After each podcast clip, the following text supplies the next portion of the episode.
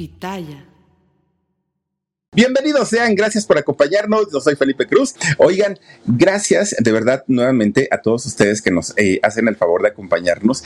Y yo creo que muchos de los que estamos aquí, si no es que todos, pues en algún momento hemos visto esta serie del Chavo del Ocho, que por cierto, desde el 2021 se tomó la decisión de que ya no se transmitieran por ningún medio, no solamente en Internet, además en, en, televisoras tan importantes como Televisa y en muchas otras televisoras también de eh, América Latina. ¿Y esto por qué? Fíjense que don Roberto Gómez Bolaños había dejado pues todos sus personajes en manos de Televisa durante cierto tiempo, pero este tiempo se terminó en el año 2021 y es justamente cuando estos personajes pasan a manos de su su hijo, del heredero de, Chespirito, que es don Roberto Gómez Fernández.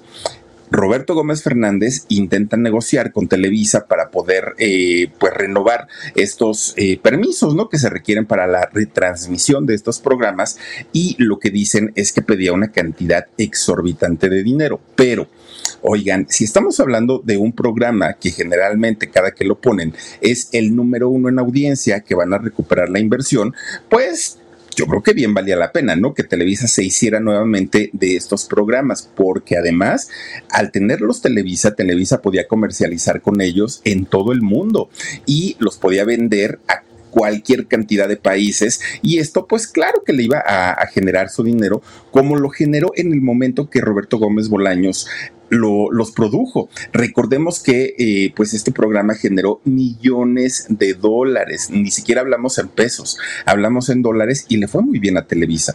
Pero a partir del 2021, Televisa decidió pues que ya no era un programa rentable, que ya había sido visto por muchísimas generaciones y ya no les interesó eh, volver a tener este, este programa dentro pues de, su, de, de sus producciones. De esta manera pues este programa quedó fuera, ¿no? Y ahora hay uno, dos o tres capítulos por ahí por internet que no se han dado cuenta. Yo creo que don Roberto Gómez Fernández ni se ha dado cuenta, pero en el momento que los pesquen, seguramente los va a quitar de ahí.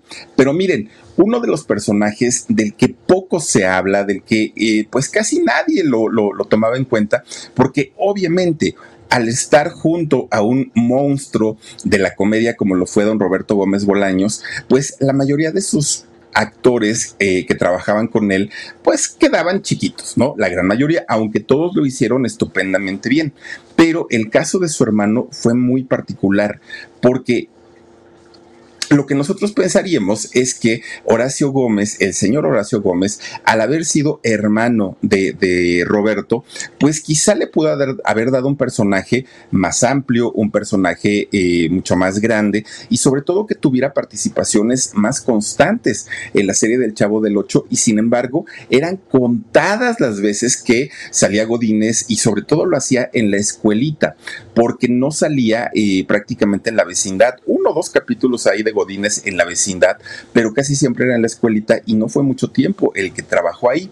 ¿Por qué y qué pasó? Ahorita les cuento. Bueno, Horacio Víctor Gómez Bolaños y Cádiz es el nombre que llevaba en vida este eh, actor, que miren, él nació en, el Distrito Federal, la Ciudad de México, y si él estuviera todavía con vida, al día de hoy tendría 93 años. Y eso que era el hermano menor de, de los Gómez eh, Bolaños, imagínense nada más.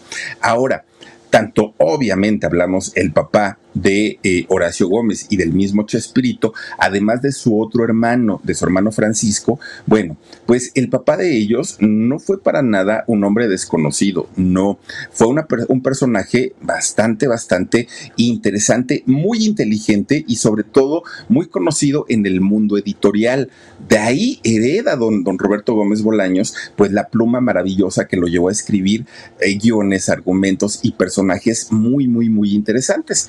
Nombre del papá de estos muchachos era don José Francisco Paula Felipe de Jesús Gómez Linares. No, ese es el, nombre que tenía. Oigan, ¿por qué ponían unos nombres tan largos y tan complicados hace muchos años? Después ya nada más nos ponían dos nombres, ¿no? Que la gran mayoría, creo yo, tenemos dos nombres. Hoy, afortunadamente, ya a los hijos les ponen un nombre y ya, porque si es una batalladera, oigan, con tanto nombre que les ponían. Bueno, este, este señor era pintor, dibujante, ilustrador. Él era originario de Guadalajara, Jalisco. Y fíjense que eh, este señor era de verdad muy, muy, muy conocido en todo lo que tenía que ver con el mundo editorial. ¿Y por qué? Porque él trabajó en diferentes medios impresos, medios de comunicación impresos, como la revista eh, ilustrada del Universal, del periódico, pero también de otro periódico que se llamaba El Continental, que ese pues ya no, ya no existe hace mucho tiempo.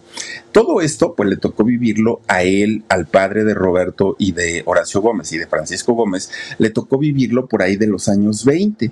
Fíjense que además de todo, ya con la experiencia que llegó a adquirir con los años, este hombre, don José Francisco, llegó a convertirse en director artístico de eh, la, revista ilustrada del Universal. Es, es decir, tuvo cargos muy importantes dentro del mundo de las letras y era de verdad bastante, bastante respetado. Bueno, eh, es eso por un lado, ¿no? Porque sí, tenía, digamos, era la parte buena. La parte quizá negativa o la parte mala de este señor José Francisco eran dos. Uno, e, era un señor que tenía una admiración tremenda, tremenda por el sexo femenino, ¿no? Amaba a las mujeres. Y al decir a las mujeres hablamos en, plural. Le encantaba pues ser ojo alegre y si se daba una oportunidad ni se la pensaba. Él tomaba eh, esa oportunidad. Pero además fíjense que era un hombre era vicioso, le encantaba el alcohol, eso sí, era lo que pues eh, todo el tiempo, con lo que todo el tiempo batalló este señor. Pero además de todo, fíjense que independientemente a que era un hombre culto, educado y que era bastante, bastante mm, reconocido en el mundo editorial, era un hombre que traía como esa chispa y esa parte cómica aunque nunca le explotó, pero le encantaba hacer reír a la gente, siempre se la pasaba como tratando de contar chistes, anécdotas y hacer que sus invitados o sus amigos generalmente pasaran un buen rato, un rato ameno estando con él. Pero pues así como tenía la parte buena, también la parte negativa pesaba muchísimo, muchísimo. Bueno, este hombre, don eh, José Francisco, fíjense que estaba casado con una mujer, con una mujer llamada doña Elsa Bolaños Cádiz. Doña Elsa era originaria de eh, el estado de Oaxaca. Fíjense, si no estoy mal, porque no hay mucha información de ella, pero si no estoy mal, ella nació en Tlajiaco. Si no estoy mal, ¿eh? porque igual y les estoy diciendo alguna burrada, perdonen ustedes. Pero yo recuerdo que cuando fui con Jorgito Carvajal a Tlajiaco, allá en Oaxaca, eh, a buscar a Yalitza Aparicio, resulta que nos comentaron que de ahí era la mamá de Don Chespirito. La verdad es que no tengo así el dato confirmado porque les digo que no hay mucha información, pero al parecer fue de allá de Tlajiaco, de donde era originaria eh, esta mujer, ¿no? Doña Elsa Bolaños. Pero fíjense ustedes que, además de todo, Doña Elsa tampoco venía pues de una familia, mmm, digamos, pues como la, la mayoría de la gente. No, tenía familia muy importante. De hecho, doña Elsa era prima hermana de eh, Gustavo Díaz Ordaz. Gustavo Díaz Ordaz posteriormente se convierte en presidente de México. Fíjense nada más. Bueno, pues resulta que doña Elsa y don José Francisco, ya una vez casados, deciden eh, vivir en la Ciudad de México, pero ellos se van a vivir a la colonia del Valle. De hecho, ahí en la colonia del Valle, pues prácticamente vivió toda su vida don Roberto. Ahí exactamente en eh, el eje 6 sur y la avenida de los insurgentes, casi, casi en esa esquina, es donde está esta casa, esta mansión que perteneció a don Chespirito. No sé si ya la venderían o todavía no, pero eh, pues ellos vivieron ahí prácticamente toda su vida. Y ahí es donde se criaron sus tres hijos, Francisco Jr., Roberto y Horacio, que por cierto, Horacio era el menor de los tres hermanos.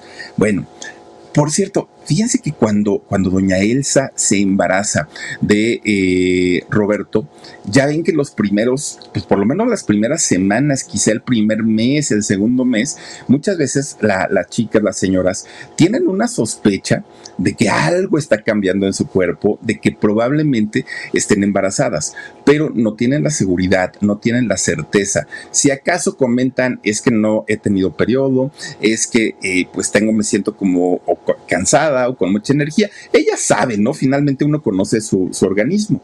Pero fíjense que ella, sin saber que estaba esperando a su segundo hijo, que eh, pues ya posteriormente lo conocimos como Roberto, resulta que la señora se comienza a sentir mal y entonces va a la botica, ¿no? A la droguería, dirían por ahí, que ahora conocemos como farmacias. Va a la droguería y pide un medicamento, pues, para los malestares que ella estaba presentando, sin saber que estaba embarazada. Resulta que ahí le dan un medicamento que contenía una sustancia llamada quinina que la quinina sirve, entre otras cosas, para aliviar calambres, para aliviar dolores musculares y para, eh, pues como es como un cierto tipo de antibiótico, ¿no? Para, para pues aliviar también ciertas eh, enfermedades de bacterias o virus. Resulta que ella, pues ingenuamente comienza a consumir esta quinina al poco tiempo ella se da cuenta que efectivamente estaba embarazada y entonces pues se lo comenta a su esposo, oye José Francisco, acabo de hacer esto y resulta que sí estoy embarazada y el medicamento me dijeron que es muy peligroso para una mujer embarazada. José Francisco la lleva al médico y el doctor le dijo, Elsa, solamente hay una solución. Mira, este medicamento o esta sustancia de la quinina te puede provocar varias cosas. En el mejor de los casos, en el mejor de los casos, pues una malformación para el feto. Pero ya en un caso extremo le puede causar la muerte estando en tu vientre. Y si no nos damos cuenta a tiempo, te puede llevar a la muerte a ti, independientemente de a tu hijo. Entonces, pues yo te recomiendo que en este momento te hagamos un legrado, saquemos al feto y pues en algún momento te volverás a embarazar pero Elsa se sentía culpable por haber hecho, pues sin saberlo, ¿no? Pero había tomado este medicamento. Entonces ella decide que no, que no iba eh, a someterse a este aborto y entonces que ella iba a asumir las consecuencias y si le tocaba, pues... Eh, un hijo que tuviera cierta malformación, ella iba a estar cuidándolo toda su vida. Y si ella moría, pues ella sentía que lo tenía como bien ganado o como bien merecido.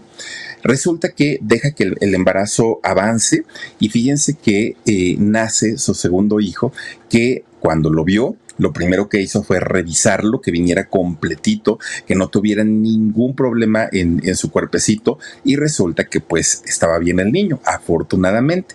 Cuando comienzan a revisarlo ya de, mejor manera y el médico les dice que todo estaba en orden, ella lo registra, lo bautizan y le ponen por nombre Roberto, don Roberto Gómez Bolaños. Bueno, pues hasta ahí, hasta ese punto, pues dice uno, qué buena onda, ¿no? Ya después eh, se embaraza por tercera ocasión y es cuando nace su hijo Horacio que Horacio, al ser el más chiquito, pues desde el principio fue un niño mimado, fue un niño consentido, fue un niño al que le daban toda la atención del mundo porque pues era el, más chiquito, ¿no? Bueno, resulta que es esta situación que vivió Roberto y que posteriormente conoció cuando su mamá, doña Elsa, se la contó, hizo que don Roberto tuviera un especial cariño hacia ella. Los tres hijos querían a doña Elsa, pero especialmente don Roberto porque sabía que había la posibilidad de que su mamá hubiera tomado la, decisión de abortarlo. No lo hizo pues asumiendo todos los riesgos. Y esto hizo que don Roberto estuviera con ella hasta el último día de la vida de su mamá. Algo muy, muy, muy padre, ¿no? Bueno, pues resulta que llevaban una vida bastante buena los tres muchachos. Miren cómo don Roberto era igualito desde chiquito. Hagan de cuenta, póngale su gorrito del chavo del 8 y ya es él, es igualito, igualito. Bueno, pues resulta que eh, estos tres muchachos tuvieron una buena vida viviendo allá en la colonia del Valle. Les iba muy bien económicamente. Por un lado, la mamá pues tenía familia importante, como lo fue el, el quien más más adelante se convirtió en presidente de la República, Gustavo Díaz Ordaz. Y por otro lado, el trabajo de su papá como eh, pues un hombre de letras también pues ganaba su buen dinerito. Digamos que la vida de ellos era prácticamente una vida resuelta, no tenían ningún problema. Bueno, pues resulta que de repente pasaron dos cosas. La primera es que eh, el matrimonio de sus padres, de estos niños, comienza a tambalearse. Comienza a tambalearse mucho porque el señor seguía de ojo alegre, seguía de infiel y por otro lado también seguía tomando, eh, pues en su vicio, tomando muchísimo, muchísimo eh, alcohol. Ella estaba pensando muy seriamente en dejarlo, en pues llevarse a sus hijos y no seguir batallando porque lidiar con una persona alcohólica es muy, muy, muy complicado bueno, pues ni siquiera eh, hubo necesidad de eso. ¿Por qué? Porque fíjense que de repente un día don José Francisco se empieza a sentir muy mal, mucho, mucho, muy mal, y resulta que siendo sus hijos muy chiquitos, ellos ven cómo eh, el señor de pronto empieza con un dolor de cabeza espantoso hasta que cae al piso le había dado un derrame cerebral. Inmediatamente José Francisco es llevado a un hospital para que lo atendieran, pero a final de cuentas no logra sobrevivir y el señor pierde la vida. Esto ocurrió en 1935. Para aquel momento, Francisco, el hijo mayor, tenía nueve años, don Roberto tenía seis y Horacio Gómez tenía cinco. En realidad, Horacio y Roberto se llevaban por año y medio, nada más. Fíjense que mi hermano Israel y yo nos llevamos por año y medio exactamente. Bueno, este fallecimiento del papá de estos muchachos vino a poner un desorden en esa familia tremendo, porque el señor se hacía cargo de sus hijos, tenía un buen empleo, pero estamos hablando de una época en la que no había tanta protección al empleado, en la que no, no se velaba por eh, la seguridad de los hijos o de las esposas. Entonces, cuando él muere, prácticamente la familia se queda pues sin, sin todos esos recursos que generaba el señor eh, José Francisco. A pesar de que eh, doña Elsa tenía familia muy importante, pues quizá le pudieron haber ayudado una vez, dos veces, pero a partir de ese momento en adelante, Elsa tenía que buscar la manera de sacar no a un hijo, a tres hijos adelante en edades escolares aparte de todo que pues era muy muy muy complicado. Bueno, la situación se complicó muchísimo porque los muchachos quedaron en el desamparo de la misma manera que Elsa.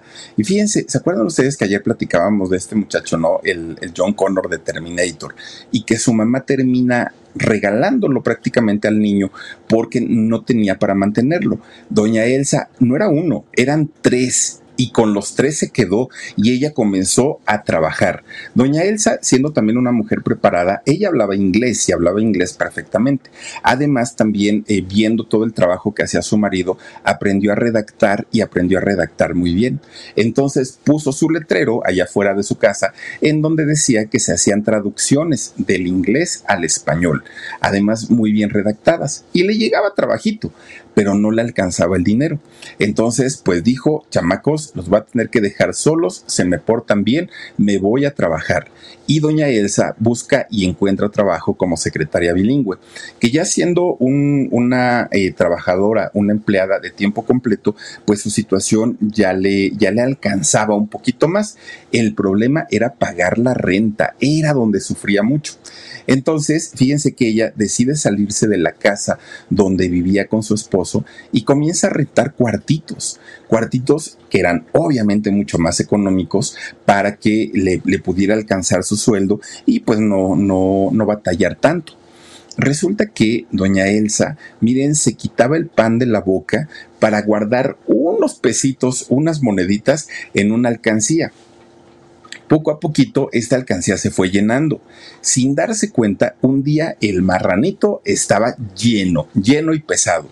Doña Elsa cuenta lo que tenía de ahorro y resulta que le alcanzaba para dar el enganche de un terrenito de un terrenito que para ella era la salvación, porque si ella lograba construir una casita, iba, iba a poder dejar de pagar renta, que era lo que le comía todo el tiempo. Bueno, se compra el terrenito comienza a hacer unos cuartitos, pero miren, cuartitos improvisados, ¿no? Así de, de pues lámina, este, algunas paredes y párenle de contar. Y entonces ella sin que la casa estuviera terminada, sin que tuviera ventanas, puertas, nada. Dijo, chamacos, vámonos a vivir ahí, porque ahora que ya no pague renta, con ese dinero al ratito pongo piso, pongo ventanas, pongo esto, pongo el otro. Y se llevó a vivir a sus chamacos para allá, doña Elsa. Ella estaba feliz de la vida, a la, a la vez que seguía yendo a trabajar como secretaria bilingüe y que seguía trabajando también como traductora. Fue, fue una época bastante, bastante dura y bastante difícil para ella, porque no le era sencillo saber que sus hijos eran, eran pequeñitos, eran chiquitos y eh, pues con todo y todo los dejaba a cargo de eh, Francisco Jr., del hermano hijo. Bueno, de repente un día Elsa estaba en su trabajo con sus diferentes compañeras cuando se le acerca una de las muchachas, también una secretaria, pero que no era una mujer cercana a Elsa, no era su amiga, pero pues era alguien que ella veía todos los días. Y entonces esta muchacha se le acerca a Elsa y le pregunta, oye, Elsa, ¿tú tienes hijos? Y Elsa le dijo, sí. Son tres, ¿verdad? le dijo esta muchacha. Sí, dijo Elsa, pero tú cómo sabes? No, no, no, es que mira, te voy a decir algo pero por favor no me lo tomes a mal. Si te lo voy a si te lo digo, es para que tengas precaución, para que eh, extremes pues los cuidados que tienes con tus hijos. Abusada. Mira, yo no, no, no soy hechicera, no soy bruja, pero yo tengo esa facilidad como, como que me llegan de repente así como flashazos, como ideas, y logro ver cosas, cosas que van a pasar a futuro. Y tu hijo, el más pequeño, va a estar en peligro de muerte. Ten mucho cuidado. Cuando esta mujer le dijo eso a Elsa, Elsa le valió gorro dejar el trabajo, sale corriendo y se va para su cuartito ahí en el terreno que había comprado. Y entonces al empujar la puerta se da cuenta pues que los chamacos están juegue y juegue, que no había ningún problema y Elsa los abraza a los tres muchachos. ¿no? Porque pues ella estaba muy, muy preocupada por lo que esta mujer les había dicho. Bueno, Elsa se tranquiliza, se tranquiliza porque sabía perfectamente pues que la mujer quizás había equivocado o se lo había dicho por maldad, pensó Elsa. Bueno, pues esa tranquilidad no le duró mucho tiempo. ¿Y por qué? Porque resulta, fíjense cómo, cómo las cosas se, se, van dando, ¿no? Resulta que estos niños que se la pasaban generalmente solos ahí en su, en su casita que tenían, porque la mamá trabajaba, pues cuando regresaban de la escuela, siempre que regresaban de la escuela veían a un perrito a un perrito, pues que estaba, era callejero el perrito, ¿no? Y entonces, pues los niños comienzan a, agarrarlo, comienzan incluso a tenerle eh, cariño al perrito y le ponen nombre. Lo llamaron eh, Tarzán a este perrito. Bueno, y que el Tarzán para allá y el Tarzán para acá y lo abrazaban y todo. Poco a poquito los chamacos y a escondidas de su mamá lo comienzan a llevar hacia adentro de su casa y el Tarzán ya deja de ser un perrito callejero para convertirse en la mascota de estos niños, de los Gómez Bolaños. Y entonces, pues ellos estaban felices de la vida. Llegaba la mamá y órale, Tarzán, vas para afuera. Bueno, hasta el Tarzán ya se la sabía, ¿no? Que cuando llegaba doña Elsa, pues se tenía que salir de la casa. Pues resulta que un día los chamacos fueron a la escuela y regresan pues, para jugar con su Tarzán, porque pues, era lo, lo que tenían ellos para, para entretenerse. Resulta que cuando van llegando a su casa, antes de entrar, ven a Tarzán que estaba tirado a un lado de la calle. Y entonces los niños corren, los tres niños corren para ver qué le había pasado, lo habían atropellado o qué le había sucedido. Pues no, el perrito Tarzán todavía estaba agonizando, todavía estaba pues en, en pues vivo, pero ya estaba muy malito. Y entonces lo iban a cargar, lo iban a abrazar al Tarzán, pero en eso les grita un policía, chamacos, no toquen ese perro, déjenlo ahí. ¿Por qué? Pues si es de nosotros. No, no, no, no, no, pero ni se le... Es más, quítense de ahí, les dijo el policía. Este señor, este policía, había sacado su arma y la había apuntado a Tarzán. Obviamente lo había herido, los niños estaban pues muy tristes, pero, pero cuando el señor dijo, el policía dijo, es que yo le di el balazo, oigan, pues los niños empezaron a enojarse y claro que le, le reclamaron, ¿no? A este señor. Pues miren, resulta que el policía les dice, es que este perro fue a morder a cantidad de chamacos allá a la escuela que está al lado, no donde iban ellos, en la escuela que está allá al lado, este fue a morderlos, pero ¿qué creen? Ya le hicieron estudios y el perro tiene rabia. No lo vayan a agarrar, no lo vayan a tocar. Bueno, pues estos niños dejan al perrito ahí, al Tarzán, que ya se había muerto, se meten a su casa y empiezan a decir, ay, Dios mío, pues ojalá no nos vayamos a enfermar nosotros de la rabia, porque días antes ellos habían jugado con el Tarzán y el Tarzán les había lengüeteado la cara, las manos, pues niños a final de cuentas que estaban jugando con, con su perrito. Y entonces, pues cuando llega doña Elsa, los niños llore y llore y doña Elsa se, se espanta mucho. ¿Qué les pasó? Ya le cuentan lo que había pasado y pues ahí es donde se entera doña Elsa que tenían un perrito y este le dicen y es que no sabemos si estamos enfermos de la rabia. En esa época, en esos años, no se sabía cuáles eran las formas por las que la rabia se contagiaba. Hoy sabemos, pues que sí, efectivamente es a través de la, de, la saliva de los perros, una mordedura, un rasguño, eh, eh, X cosa, ¿no? Que pueda suceder. Pero en esos años no había tanta información. Entonces, Elsa les dice a sus hijos, ¿y quién lo agarró? No, pues los tres. Anda, pues. Ahí va doña Elsa derechito para el hospital a llevar a los niños y a decir lo que había pasado. Los doctores no se esperan a... Eh, averiguar si los niños tenían o no tenían el virus de la rabia. Lo que hacen inmediatamente es, a manera de prevención, ponerles inyecciones. Ay, Dios mío, que esa historia yo me la sé. Y ahorita les voy a platicar por qué. Les comienzan a poner inyecciones para, eh, pues, pues para evitar, ¿no? Que, que, que, el virus pues les cause estragos en sus cuerpecitos. Miren, antes, no sé cómo lo hagan ahora, no tengo la menor idea, pero antes estas inyecciones para la rabia se ponían en el ombligo, en el mero, imagínense, una agujota y en el mero ombligo, no, y duele, ay Dios mío, ahora les platico por qué sé todas, todas estas cosas.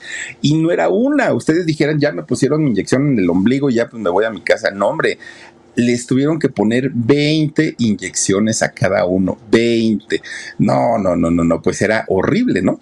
Y entonces, eh, pues digamos que de los, de los chamacos, de los tres, eh, al que más le estaba afectando el asunto de la rabia era a Horacio. Horacio se pone con fiebre, empieza pues ya a tener ciertos síntomas y los doctores estaban muy preocupados. Total, le ponen la última inyección en el ombligo, pero algo sale mal en esa inyección.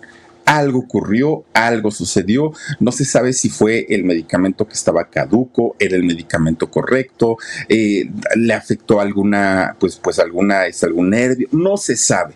Simplemente el niño se puso grave, muy, muy, muy grave. Le avisan a doña Elsa, oiga, su hijo pues está debatiéndose entre la vida y la muerte.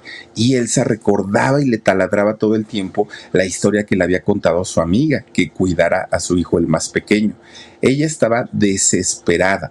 A final de cuentas, cambian de, de, médicos, lo lleva con otro doctor, este doctor lo ayuda mucho y Horacio logra salvar la vida. Fíjense que a partir de ese momento, si Horacio ya de por sí, por ser el más chiquito, era el niño consentido, pues a partir de ese momento, peor tantito, porque Elsa decía, fue un descuido mío, este, es que yo no supe, pues ahora sí que lo, que los niños estaban haciendo y eh, fue mi culpa, decía ella, ¿no? Entonces a Horacio, pues lo trataba, bueno, con, con, era su niño consentido y sus hermanos de igual manera, tanto Roberto como eh, su hermano Francisco, igualito, ¿no? El, el niño Horacio era el más consentido. Pero además su mamá comienza a inculcarles como, como estas, pues como, como esta, estas ideas de que tienen que ser muy unidos, se tienen que apoyar en todo, no se deja, que, no se dejarán solos nunca. La mamá siempre como que trató de mantener a su familia unida quién sabe si ella también presentía cosas o no presentía cosas, pero a final de cuentas ella hizo un gran trabajo, fíjense, como, como mamá, al dejar a sus hijos totalmente eh, unidos, totalmente afianzados, ¿no? Uno, uno con el otro. Bueno, pues resulta que fíjense que en, aquel momento eh, Horacio, ya recuperado, eh, sus hermanitos también, comienzan pues, a llevar ya su vida normal. Que de hecho, fíjense ustedes que ya recuperados ellos, dejan de jugar con los perritos y entonces comienzan a jugar fútbol. A Francisco le gustaba el fútbol, pero no era su pasión. Para quien sí era para Roberto y para Horacio. De hecho, fíjense que el sueño de Horacio Gómez era convertirse en un futbolista profesional. Esa era su aspiración en la vida. Y por otro lado, eh, Roberto lo que quería hacer era, además de ser escritor, porque le gustaba, al igual que lo, era su padre, a él le, le hubiera encantado también ser futbolista. El problema era su estatura, porque Roberto fue muy chaparrito. Incluso fíjense que estando en la escuela a Roberto lo molestaban muchísimo los compañeritos, ¿no? Pues ya saben, este tipo de apodos que les ponen, ¿no? A la gente que son chaparritos. Resulta que Roberto, que se, fastidiaba que lo estuvieran, le estuvieran haciendo burla todo el tiempo, se mete a practicar box y dicen que era buenísimo para los golpes Roberto Gómez Bolaños, que incluso él lo hizo para pues sonarse a sus compañeros que se burlaran por lo chaparrito que era. Entonces eh, al box no le entró Horacio, pero Roberto sí. Pero los dos salían a jugar eh, fútbol todo el tiempo y ellos estaban felices, ¿no? Em, pues eh, jugando su, su, deporte favorito y querían ser ellos pues futbolistas profesionales. Bueno, pues resulta que se dan cuenta, poco a poquito la familia se va dando cuenta que el que más, el que más traía como el rollo cómico, como el rollo de, comediante, era Horacio, no era Roberto, era Horacio. Y esto era como también una herencia de parte de su papá, que siempre había sido como el chistosito, como el que hacía bromas todo el tiempo. Resulta que un día, fíjense ustedes que eh, llegan un circo a la ciudad, ¿no?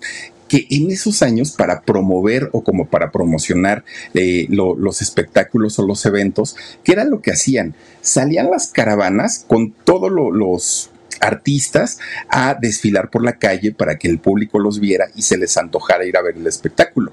Eso era lo que hacían, Dani. Ah, bueno. Y entonces, eh, para, para, ver qué era lo que, eh, cómo era el espectáculo. Entonces, un día se anuncia que este circo iba a llegar al Distrito Federal. Y los tres chamacos fueron a ver, fíjense, fueron a ver qué, qué tal iba a estar ese, ese circo. Se llamaba el Circo Alegría. Entonces salen acróbatas, los animales, oigan, hasta los elefantes ahí pobrecitos los llevaban en todo insurgentes. Bueno, se armó el, fandango, ¿no? Ahí para, para anunciar el circo. Resulta que sale el payasito, digamos, la estrella del circo. Y Horacio se queda viendo todos los, pues ahora sí que la, las rutinas que iba haciendo este payasito. Cuando llega a su casa, Horacio fue el que le cuenta a su mamá, es que vimos al circo, mamá, tienes que llevarnos, está bien bonito. Y entonces el payasito, y comienza a hacer toda la rutina que había hecho la estrella del circo, este payasito. Y ahí es cuando su mamá se dio cuenta que si iba a haber un artista en la familia, iba a ser Horacio. ¿No? Y decía, Roberto seguramente se va a dedicar a escribir, como escribo yo y como escribió su padre. Y en el caso de Francisco, fíjense que a Francisco nunca le interesó nada que tuviera que ver con los medios, con la televisión, periódicos, nada, nada, nada, nada. Francisco era, era otro, otro asunto, ¿no? Pero la mamá sabía que sus hijos, los, los menores, habían nacido para ser artistas. Bueno, pues resulta que poco a poquito, poco a poquito, el que comienza a destacar más y rápidamente fue Roberto. Fíjense que eh, Roberto comienza, pues como, como la gran mayoría sabemos, los inicios de, don Roberto Gómez Bolaños, ¿no? Eh, Roberto comienza pues trabajando justamente eh, para el canal 8 de, de, la televisión, que todavía no era Televisa, y ahí es donde él comienza pues desde abajo y desde cero, ¿no? Desde prácticamente jalar cables hasta eh, pues que poco a poquito lo fueron llevando a diferentes producciones. Bueno, ellos estaban felices de la vida porque finalmente, poco a poquito, los sueños de estos muchachos se estaban realizando. Con lo que no contaban es que fíjense ustedes que pasa esta situación terrible de Tlatelolco de 1968, donde el primo de Elsa, don Gustavo Díaz Ordaz, ordena aquella matanza tan terrible de estudiantes, tan horrible, que esto fue en octubre. Dos meses después de esto, eh, no es cierto, dos meses antes de esto, resulta que Elsa pierde la vida. Dos meses, eh, a, dos meses de los acontecimientos de Tlatelolco, ella pierde la vida. Obviamente sus hijos ahora se quedan huérfanos. Ahora pues ya no había eh, pues un apoyo ni de mamá ni de papá Elsa había enfermado de cáncer de páncreas, que dicen que es malísimo, y se consumió muy rápido y desafortunadamente muere. El buen trabajo que había hecho ella es que les había dicho a sus hijos que bajo cualquier circunstancia se apoyaran siempre, no se dejaran solos, que estuvieran uno al tanto del otro y eso fue lo que hicieron los hermanos. Entonces cuando Roberto entra a trabajar ahí en este en el canal 8 que comienza a escribir para Capulina y para Viruta, que eran pues los las grandes estrellas en aquel momento. Fíjense que ellos dos, tanto Viruta y Capulina, le dicen a Roberto Gómez, oye, tú deberías actuar, también eres bueno, eres comediante, eres muy chistoso, deberías de hacerlo. Pero Roberto decía, no, pues es que yo no sé, o sea, pues los artistas son ustedes. Y entonces Roberto como era un buen escritor, porque hacía, armaba buenos sketches para Viruta y Capulina, comienzan a darle más trabajo y más trabajo y más trabajo. Entonces lo que hizo fue hablarle a su hermano Horacio y le lo invita para que eh, se ponga a trabajar con él obviamente le iban a, este, a pagar su dinerito. Y Horacio en aquel momento, fíjense que trabajaba eh, en una empresa de, de, telemarketing. En eso trabajaba y era muy bueno en su trabajo.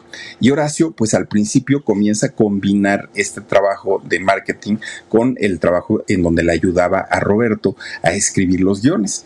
Roberto también invita a su hermano Francisco, pero su hermano Francisco simplemente dijo, no, mi vida no es la televisión, mi vida es otra y pues háganlo ustedes. Bueno, finalmente los dos entran a trabajar allá a Canal 8 de televisión independiente.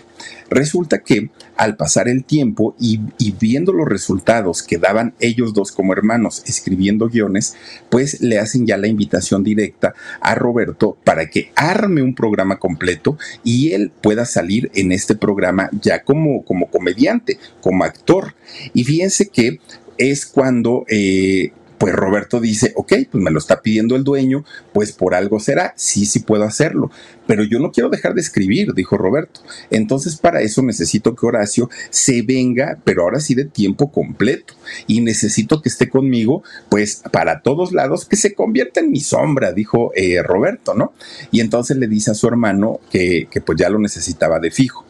Horacio Gómez deja su trabajo de, telemarketing, que por cierto le iba muy bien, y se va a trabajar ya ahora con su hermano de lleno, con Roberto que ahora Roberto ya tenía un programa que era este programa que se llamaba algo que era de la mesa de la mesa cuadrada, o sea, los genios los genios de la mesa cuadrada era el, el primer programa en donde sale Roberto Gómez Bolaños en el canal 8. Entonces ahí ya el que escribía los guiones era tanto Roberto, pero ya también le metía mucha mano, le metía también a su, su hermano Horacio.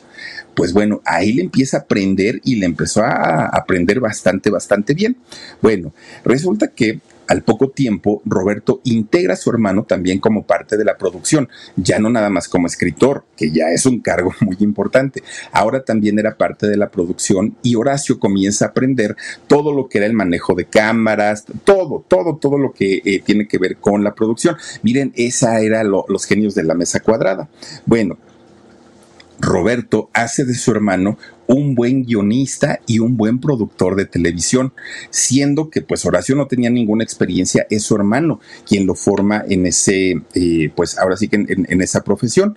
Fíjense ustedes que mientras eh, pues en la carrera de Roberto iba subiendo, iba subiendo, iba subiendo en ascenso, a finales de los años 60, el dueño de, de esta televisora habla con Roberto y le dice, Roberto, tu programa de la Mesa de los Genios Cuadrados ya no va a ser de media hora, ahora queremos que, que la hagas una hora, pero necesitamos que metas, pues ahora sí que más personajes y que le des, pues hay un giro, ¿no? A tu programa. Y Roberto se queda pensando en la torre. Y ahora, ¿a, qué, a quién meto? ¿Qué voy a hacer? Total, un día andaba caminando, don Roberto, ¿no? Por la calle. Y resulta que dijo, ahí traigo mis zapatos bien mugrosos y yo así ando trabajando. Bueno, vio que había un muchacho, un niño muchacho que era bolero que les dan brillo a los zapatos, ¿no? Y entonces Roberto, pues mientras pensaba qué personajes iba a poner en su, en su programa, ahora extendido a una hora, resulta que se sienta en, la silla de, este muchacho del bolero y le dice, oye, por favor, boleame mis zapatos. Y entonces ya el niño pues comienza a, este, a bolear normalito, ¿no? Y entonces cuando termina ya le pregunta a Roberto cuánto es, el niño le da el, el precio y Roberto le paga. En ese momento el chamaco, miren, su carita se le iluminó, según lo que contaba don Roberto, su cara del niño se ilumina y entonces le iba a dar cambio y don Roberto le dijo, no, no, no, así déjalo y zas, y empieza el niño, ¿no? Y ahorita, y voy, y regreso, y ta, y empieza el chamaco a hacer los pasos, ¿no? Que después vimos en el Chavo del Ocho. Y le dijo, bueno, ¿por qué tanta prisa? ¿Dónde vas? Es que me voy a comer una rica y deliciosa torta de jamón, decía.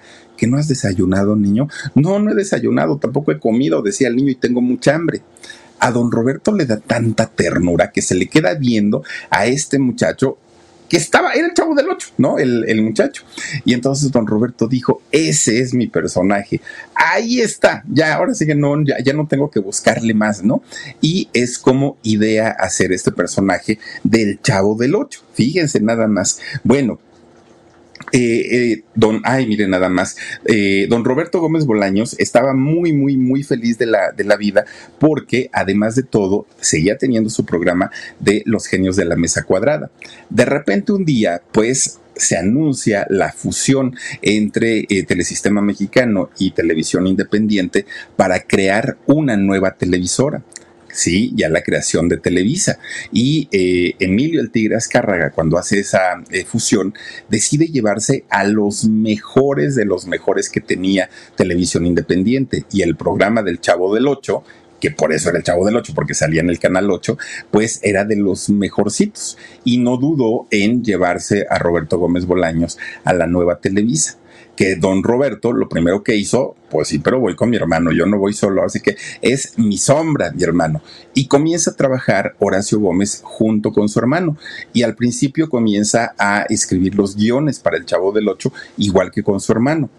Pero ya cuando la, serie, que la serie empezó en el año 73, 1973, cuando la serie eh, ya tenía un tiempecito, cuando la serie ya estaba afianzada, fíjense ustedes que eh, don Roberto decide que su hermano también merecía salir como parte del elenco de El Chavo del Ocho y le dice a su hermano, oye, necesito que salgas ahora cuadro, pero te voy a dar un personaje, solamente que pues no va a ser un personaje principal, no va a ser el personaje eh, central, no va a ser la chilindrina, no va a ser Kiko, que eran sus personajes grandes, pero yo quiero que tú estés ahí.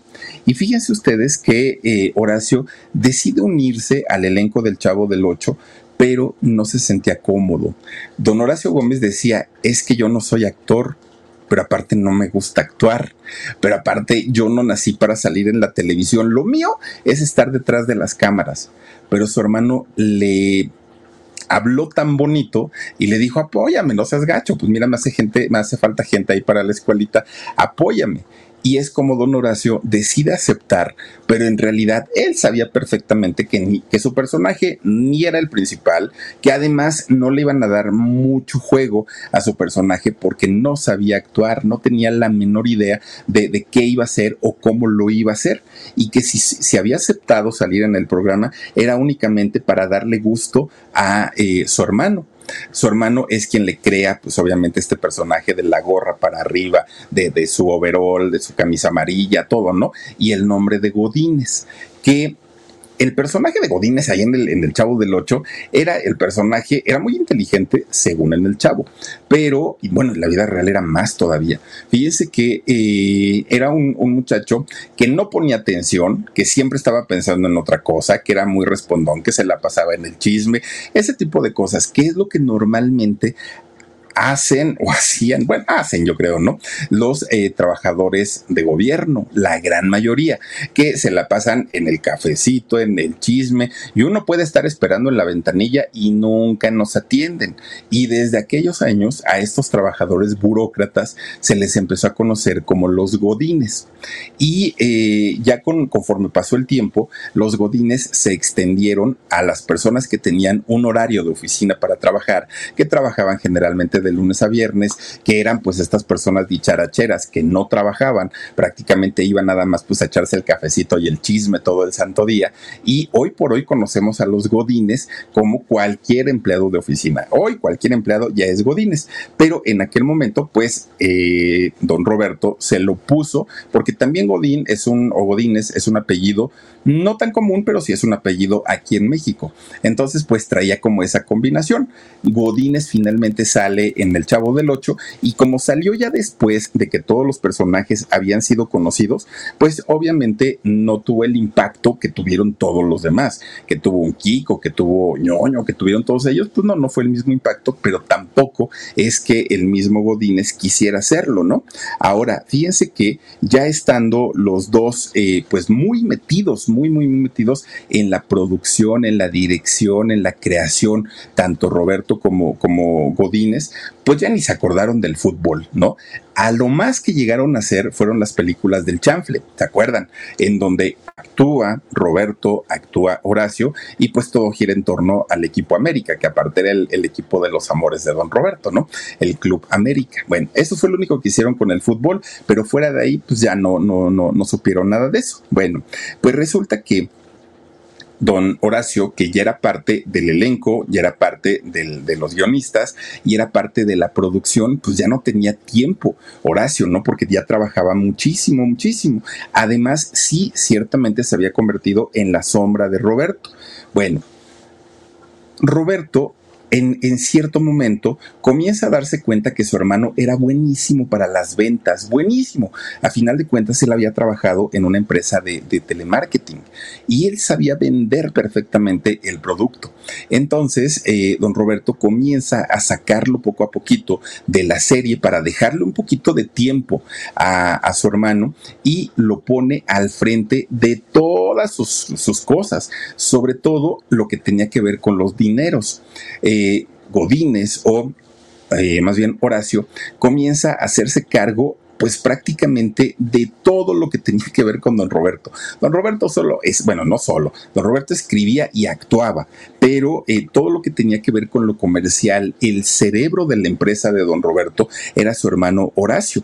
Al poco tiempo, fíjense que se crea, pues obviamente la marca Chespirito y Chespirito se hace de una eh, casa productora y quien se queda a cargo de todo, todo, todo, todo lo que tenía que ver con la productora era nada más ni nada menos que Horacio Gómez. Horacio fue el responsable el talento lo tuvo su hermano, don Roberto, pero en la parte comercial, en la parte del dinero, don Horacio Gómez fue el responsable que ese programa se haya vendido prácticamente a medio mundo, que haya ganado Televisa millones y millones de dólares, pero también ellos ganaron. No solamente fue Televisa, también ellos tuvieron su, su buen dinerito. Miren, cuando ya se dan cuenta que eh, el elenco del Chavo vendía y vendía bastante bien, a él se le ocurre a Godínez comenzar a hacer giras con todo el elenco y se fueron a Colombia y se fueron a Venezuela y se fueron a Argentina y se fueron a todos lados y él era el que organizaba y hacía la logística de todos estos viajes. Obviamente ganaba su, buen dinerito y él iba como parte del, elenco también, pero era el que menos hablaba. Si se acercaba un, un reportero, un periodista, siempre eh, le daba la vuelta y dejaba que su hermano fuera el que diera la cara, porque sabía que pues si había un artista, era él.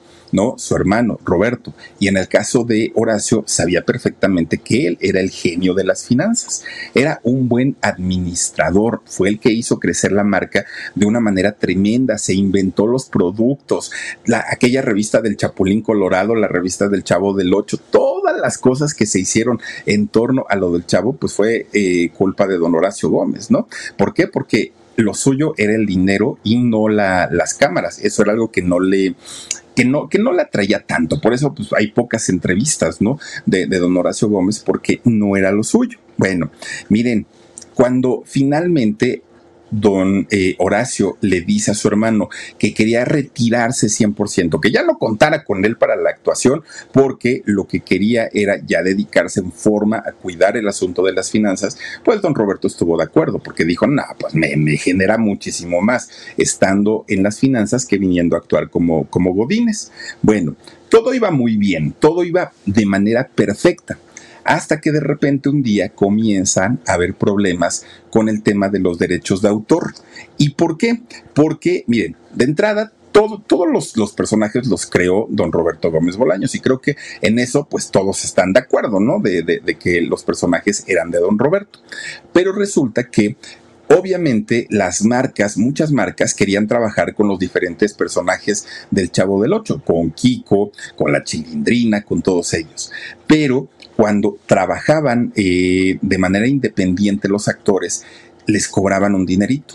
Y el porcentaje que les cobraban por utilizar el nombre o el personaje que había creado don Roberto era del 40% les quitaban el 40% si hacían un comercial o si hacían cualquier otro trabajo.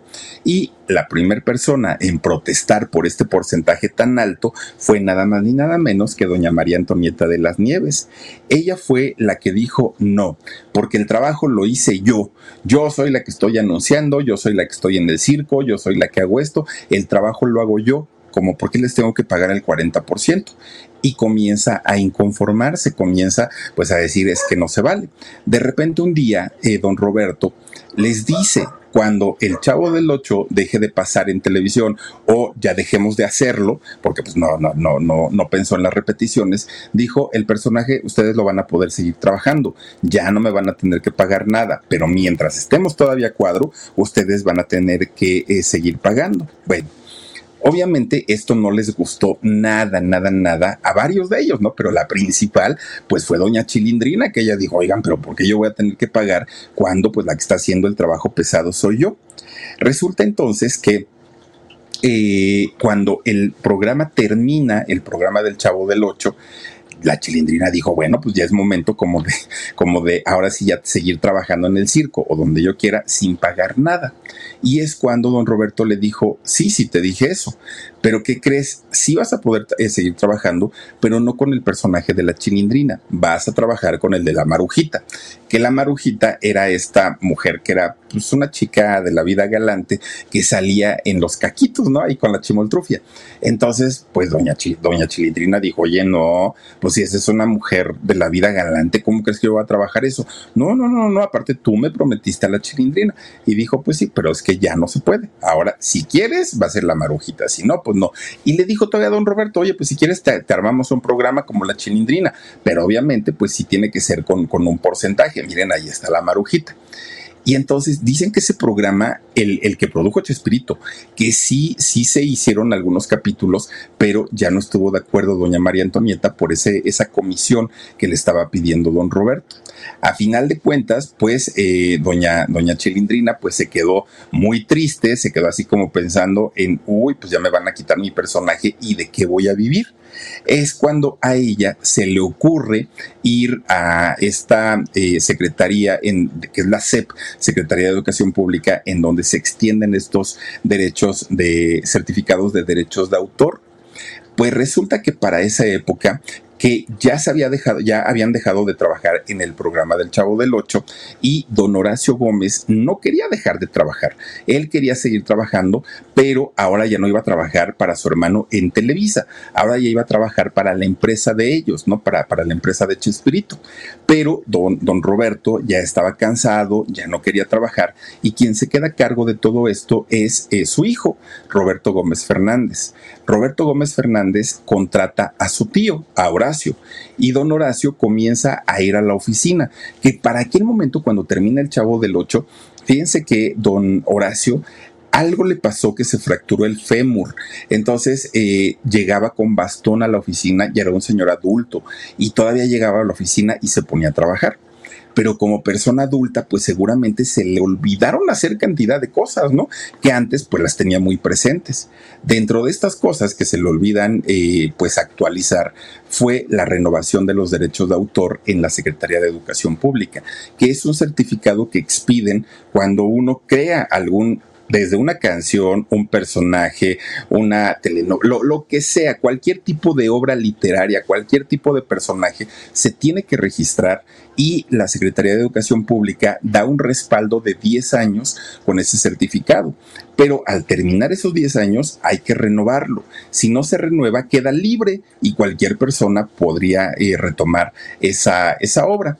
Entonces, cuando ya había salido de pleito doña Chilindrina con don Chavo, pues eh, a ella se le ocurre ir a la, a la Secretaría de Educación Pública para eh, registrar el personaje, pero no el de la Chilindrina. Ella iba a registrar un personaje que iba a ser la Chilis, donde ya no iba a ser, eh, pues, ¿cómo decirlo? Ya no iba a ser un personaje eh, que, el, llevara el mismo nombre, sino un personaje parecido a la chilindrina con un, lo que hizo Kiko, hagan de cuenta, ¿no? Y entonces cuando revisan ahí en, derechos de autor, le dicen, oye, ¿y por qué no registra la chilindrina? No, porque pues es que ese ya está ocupado. A ver, espérese, empiezan a revisar y resulta que sí, estaba, pero ya no lo había renovado don Horacio, que era el que se encargaba de todo eso, de todos esos trámites, y le dijeron están libres todos los personajes si usted quiere, este, regístrelos todos. Y dijo doña Chilindrina, no, no, no, ¿cómo creen? Únicamente voy a registrar el mío. Y es cuando le quita el personaje de la Chilindrina a Horacio Gómez, a eh, Roberto Gómez Fernández y a Roberto Gómez Bolaños, que ahí se arma tremendo pleito. Obviamente, ¿quién tuvo la culpa? ¿Por qué no lo renovaste? Que además es muy barato el hacer este trámite. Costará cerca de 25 dólares, 20, póngale 30 dólares, ¿no? Unos 500 pesitos es lo que cuesta hacer un registro de obra en derechos de autor por 10 años. Entonces don Roberto se enojó muchísimo por este descuido que había cometido su hermano y que le había costado perder uno de sus personajes. Fue algo bastante, bastante eh, fuerte para, para toda la familia, ¿no? Porque finalmente, pues de eso, de eso habían vivido. Bueno, pues miren, ellos estaban todavía, obviamente, eh, pues impugnaron esta decisión de derechos de autor, eh, dijeron que don Roberto pues era el mero mero y se fueron a juicio pero un juez dictaminó que la dueña, pues era doña María Antonieta de las Nieves, dejando pues imposibilidades de regresar a sus manos este personaje. Ya, pasado el coraje, resulta que Televisa anuncia un homenaje para don Roberto Gómez Bolaños en el año 2000 y parte de, la organización de este eh, homenaje iba a estar a cargo de su hermano, parte, ¿no? Porque pues obviamente ahí mucha gente iba a meter las manos. Don Horacio estaba muy emocionado porque pues eh, iba a ser así como que la cerecita del pastel para el perdón, ¿no? Entre los dos hermanos.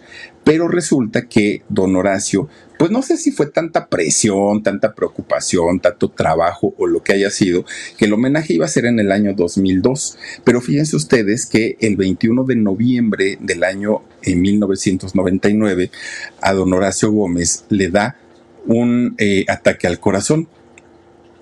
Eh, fue fulminante este ataque que le da y pierde la vida a meses de llevarse a cabo el homenaje donde él obviamente iba a participar, seguramente iba a salir a cuadro, le iba a dar eh, pues el abrazo a su hermano, pero ya no llegó, ya no pudo llegar don, don Horacio porque eh, pues él murió, tenía tan solo 69 años, don Horacio Gómez al momento de, de fallecer y fue un golpe muy fuerte para don Roberto Gómez porque independientemente a ese coraje que había hecho por eh, el descuido que había cometido su hermano, su mamá les había enseñado siempre a mantenerse unidos.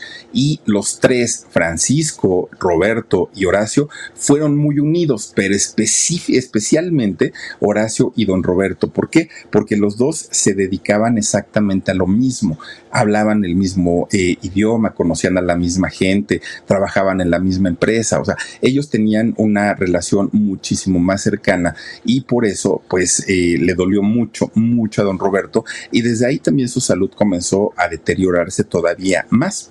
Los restos de don Horacio Gómez fueron eh, cremados y sus cenizas fueron colocadas en una eh, parroquia, en una iglesia que se encuentra en Naucalpan, en el Estado de México, y ahí hasta el día de hoy es donde sus cenizas de don Horacio Gómez reposan y descansa en paz.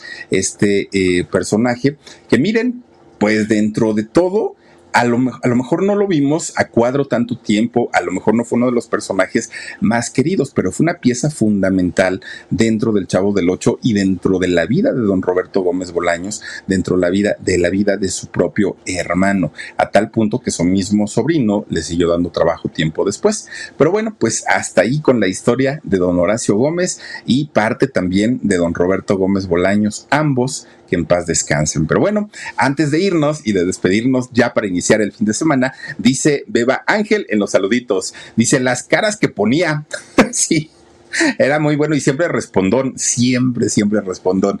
Dice también por aquí Marco Antonio Hernández León, dice, saludos Philip, era mi programa favorito a principios de los 70.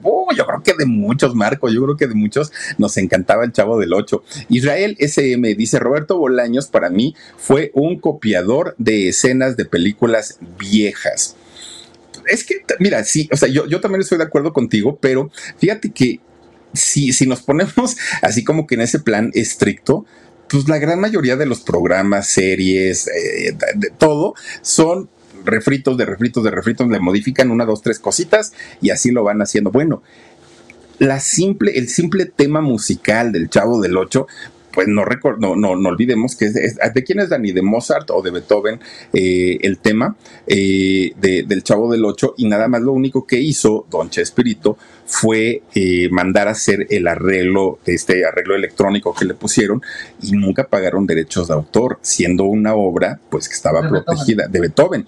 ¿Cómo se llama, Dani, la, la, obra? Este, dice por aquí Sashu Rivera. Dice, buenas noches, mi Philip, te mando un abrazote, me encantan tus historias, saluditos al equipo y a Huesitos, muchísimas gracias. nunca olvida. ¿Cómo? al español, el elefante no, pero no, eh, dice Noemí Pérez Arellano, qué injusto que le estuvieran cobrando, que le estuvieran cobrando. Es que fíjate que Noemí, o sea, sí es injusto y no, porque cualquier, cualquier, eh, cualquier creador siempre va a cobrar un porcentaje si se utiliza en su obra. Dígase, bueno, tú, tú ocupas, por ejemplo, Dumbo, ¿no? El, personaje de Walt Disney. Y Disney no te va a decir, ay, sí, utilízalo y lucra con él. No, te va a cobrar un porcentaje, no sé qué tanto cobre. Un artista, un cantante, pones su música aquí mismo en YouTube e inmediatamente te dicen, ese dinerito es mío. ¿Por qué? Porque el derecho de autor me pertenece. O sea, es injusto si lo vemos desde el punto de vista personal, pero eh, jurídicamente, legalmente, pues es lo que, lo, lo que se, se, cobra. Ahora, lo que dice Tony Lyon, dice, eh, dice, es que el 40 es un abuso. Ahí sí tienes toda la razón. El 40 es un dineral. Normalmente una agencia de, representaciones cobra entre el 20 y el 25%, normalmente. Ahora, hay unas agencias que son muy buenas y, y cobran menos hasta el 15%, pero entre el 15 y el 25 es como el estándar y el promedio de lo que cobran eh, normalmente las agencias de representaciones. Cobrar el 40 sí es exagerado y sí es muchísimo. Ahí sí, pero de que tenían que pagar algo, pues, pues nos guste o no. Sofía Morquecho dice, buenas noches, Philly, por favor, ¿le puedes enviar eh, un correo, mis... A ver, espérame. Buenas noches, Philly, por favor, ¿le puedes enviar un correo, mis ojos, a mi esposo Mario, que le gusta cómo narra las historias de los famosos? Ay, Dios mío, le mandamos un correo a mi, eh, mis ojos. Ah, claro, claro, claro, claro. Mira, le, le mandamos a tu esposo un cierro mis ojos con todo cariño. Ahora sí me, me, hiciste dudar. Es que saben, saben que mucha gente, y algunos no, pero mucha gente sabe que tengo un problema visual, no veo bien, igual que Jorgito. Entonces, cuando nos ponen mensajes que, que de por sí no leemos y luego como que no entendemos, peor tantito. Pero ya, ahora sí ya nos quedó claro. Blan o las, o las Hola, Squaga. Dice, hola, Philip, como si no lo leyeras y diario nos ves, gracias. Dice, dice aquí presente y dando mi respectivo like. Interesante historia. Abrazos a mi querido y hermoso Huesitos. Gracias, Blan. Te mando un beso enorme. Oigan, y a todos ustedes que nos han acompañado hoy, muchísimas gracias de verdad por eh, habernos prestado su tiempo y su atención durante toda la semana. Recuerden que el día de mañana vamos a tener nuestro podcast eh, en la nochecita y el domingo tenemos alarido a las 9 de la noche. Les quiero recordar también que nuestro nuevo video en el canal de Consabor a México ya está disponible, ya lo pueden ustedes mirar, ahí está, y nos dará muchísimo gusto que nos dejen un comentario, si gustan déjenos también un like, y por supuesto que si aún no están suscritos a Consabor a México, háganlo por favor. Ya, ya estamos batallando para llegar a los 20 mil, ahora sí, como que nos atoramos, pero con su ayuda, pues ya el canal otra vez va a retomar su, su camino. Cuídense mucho, descansen rico, pásenla bonito. Yo soy Felipe Cruz el Philip, gracias Omar, gracias Dani, y a todos ustedes principalmente que nos hacen el favor de acompañarnos, siempre mil gracias. Cuídense mucho, adiós.